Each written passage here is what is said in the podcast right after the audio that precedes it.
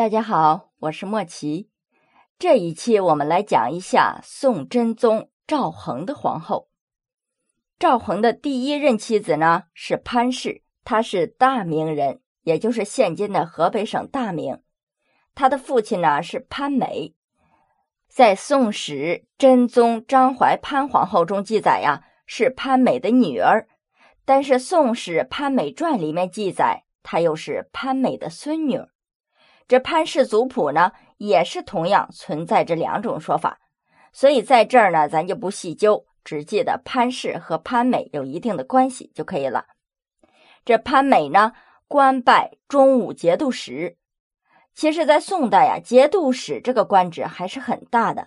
前面我们讲赵匡胤也好，赵光义也好，他们的妻子很多都是父亲是节度使，或者是兄长。兄弟是节度使，从这一点上来说呢，这潘氏也算是出自名门。在公元九八三年，潘氏十六岁的时候，宋太宗念潘美有功，于是就把潘氏赐婚给了韩王赵恒，封潘氏为赵恒的夫人，之后又被封为了举国夫人。六年之后。也就是公元九八九年，在端拱二年五月，潘氏去世，享年仅仅二十一岁。这遗憾的事情啊，是潘氏这一生没有留下任何子女。在真宗即位之后，于至道三年六月，追封潘氏为庄怀皇后，葬于永昌陵之侧的保泰陵。在我国古代呀。这皇后的谥号一般是要与皇上的谥号相连，所以庆历中就有一个礼仪官员把这件事情对宋仁宗说了，宋仁宗就改谥号为张怀皇后，这样就与宋真宗的谥号联系在一起了。在宋代的历史上呢，对于潘皇后并没有太多的记载。总体来说呢，潘氏是借着祖辈的功勋有幸。与宋真宗结为了夫妇，但是却没有留下子嗣。由于宋真宗继位登基之前呢，他就已经去世了，所以也没有什么政绩留下。那既然潘氏已经去世了，宋真宗还要有继室夫人呢。他的继室夫人呢，就是郭氏，是太原人，是宣徽南院使郭守义的次女。于公元九九三年，郭氏由宋太宗赐婚，嫁给了赵恒为王妃，被封为了鲁国夫人。不久呢，又被晋封为秦国夫人。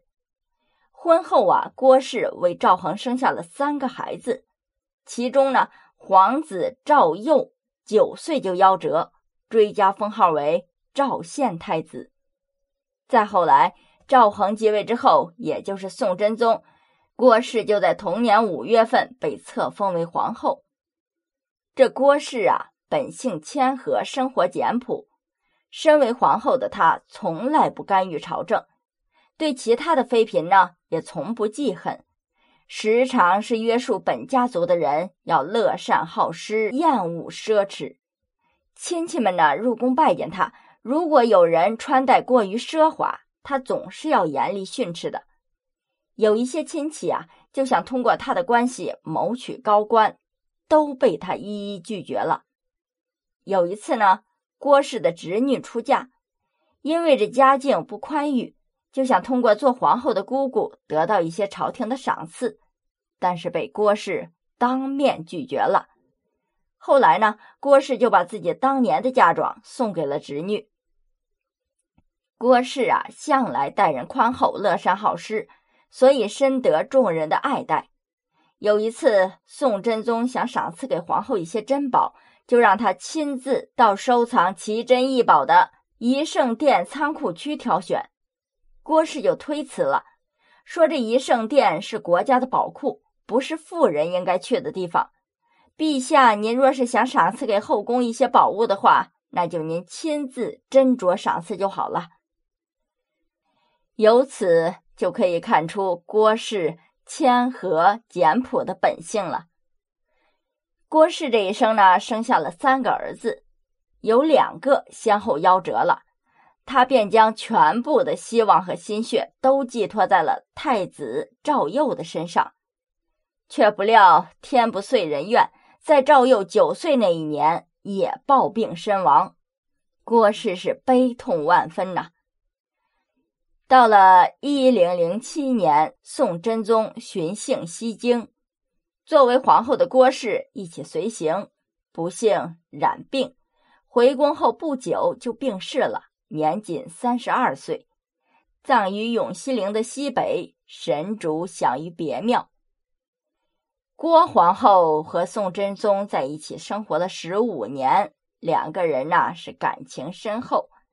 在郭氏病逝之后，按礼部的规定啊，皇后病崩，皇帝侍服七日。